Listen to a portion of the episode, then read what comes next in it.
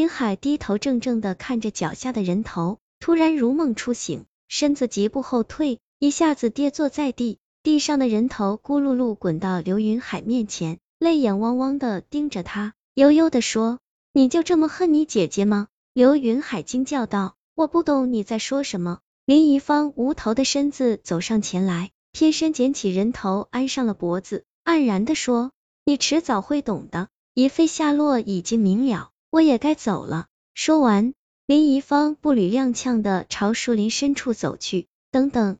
你还没说韩书瑶在哪儿呢？林晓峰的声音犹在林中回荡。林一芳已经消失不见了。左思右忽然指了指刘云海的后背，说：“也许林一飞知道。”刘云海一惊，刚想说话，小树林里忽然响起了脚步声。他回头一看，只见那个男鬼提着菜刀，正一步一步的朝他走来。快跑！他又来了。刘云海话音刚落。男鬼已冲上前来，一把拽住了他的胳膊。刘云海拼命想掰开男鬼的手，可男鬼的手宛若铁钳一般，五指几乎抠进他的肉中。他瞪了男鬼良久，突然失声道：“你是龙小刚吗？”龙小刚是林怡飞的前男友，上个月开摩托去朋友家，不慎撞上了一辆拉钢筋的拖拉机，拖拉机紧急刹车，一根钢筋顺势滑下来。当场刺穿了他的额头。是我，我一路拼命追你，是因为我看见了藏在你背上的林怡飞。龙小刚说完，猛然将刘云海按倒在地，又举起了手中的菜刀。左思右忽然说：“等等，韩书瑶在咖啡厅时，你一直跟在他身边，是不是想害他？”龙小刚说：“韩书瑶是林恰飞最好的闺蜜。”我怀疑林怡飞的鬼魂附在她身上，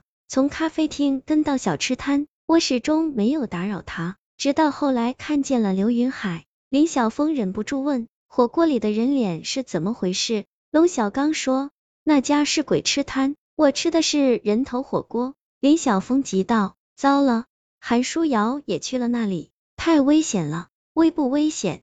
得先让林怡飞开口。龙小刚一边说。一边用菜刀朝刘云海背上割了下去，刘云海疼得直打哆嗦，瞬间渗出了一身冷汗。鬼脸的嘴巴部位被割开了一条血缝，猝然发出了声音：“快去鬼吃摊救韩书瑶，那也得先等你出来。”龙小刚话音刚落，刘云海顿觉后背传来一阵撕裂般的剧痛，似乎有个冰冷刺骨的东西正从他后背割开的血缝里慢慢钻出来。化心为老美等刘云海缓过神，林一飞已出现在面前，脸上长满了血红的痘痘。龙小刚说：“你是不是因为脸上的痘痘才想不开去自杀的？”林一飞摇头道：“我若是自杀，就不会困在他体内了。”上个周末晚上，林一飞和韩书瑶去了那家小吃摊，饭吃到一半，林一飞就先失去了知觉，醒来后。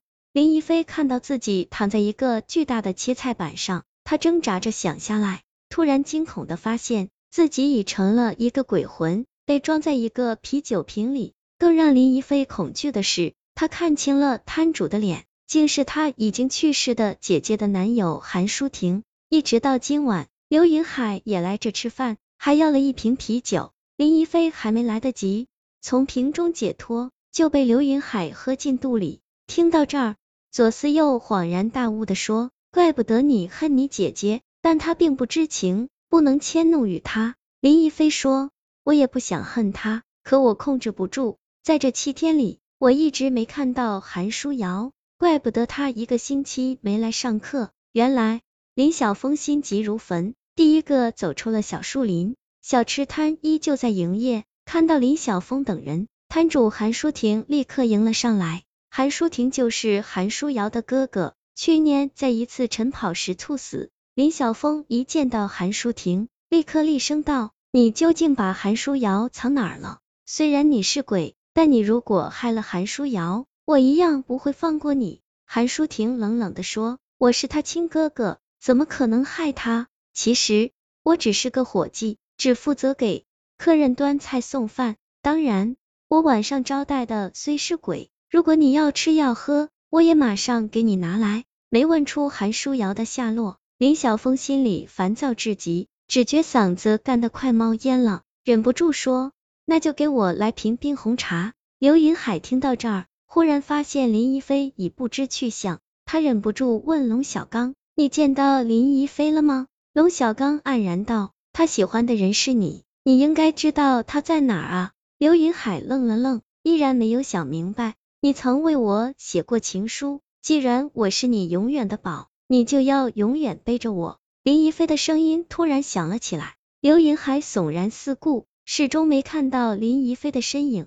这时，他又感觉到后背开始发痒，忍不住伸手去挠。他摸到那道被龙小刚割开的血缝，发现已经愈合了。刘云海脑中惊魂一闪，立刻回过神来，他只觉心里像打翻了五味瓶。说不清是什么滋味。林晓峰一瓶冰红茶下肚，情绪渐渐的平静下来，继续问：“你是伙计，真正的摊主又是谁？”摊主是个神秘的鬼魂，晚上如果有人光临鬼吃摊，皆会不知不觉成为鬼食。我以为我哥是这里的伙计，带闺蜜来会没事，没想到他也难逃此劫。一个熟悉的声音悠悠响起，听得林晓峰全身汗毛倒竖。他环顾四周，没找到说话的人，再看韩舒婷，发现对方眼里竟闪着泪花。林晓峰急得心如火烧，大声的说：“韩舒瑶，是你在说话吗？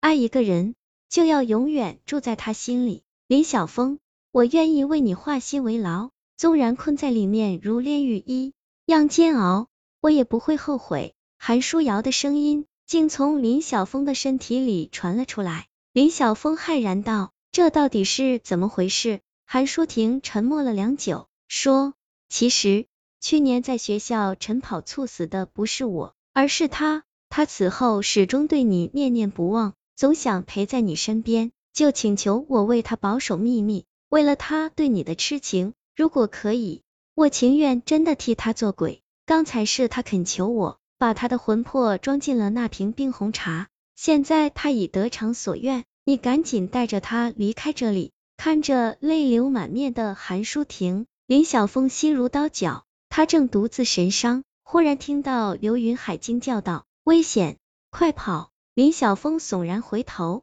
突然感觉到视线一片模糊，像被眼泪蒙住了双眼，朦朦胧胧中，他隐约看到一个模糊的黑影由远及近地朝他缓缓飘来。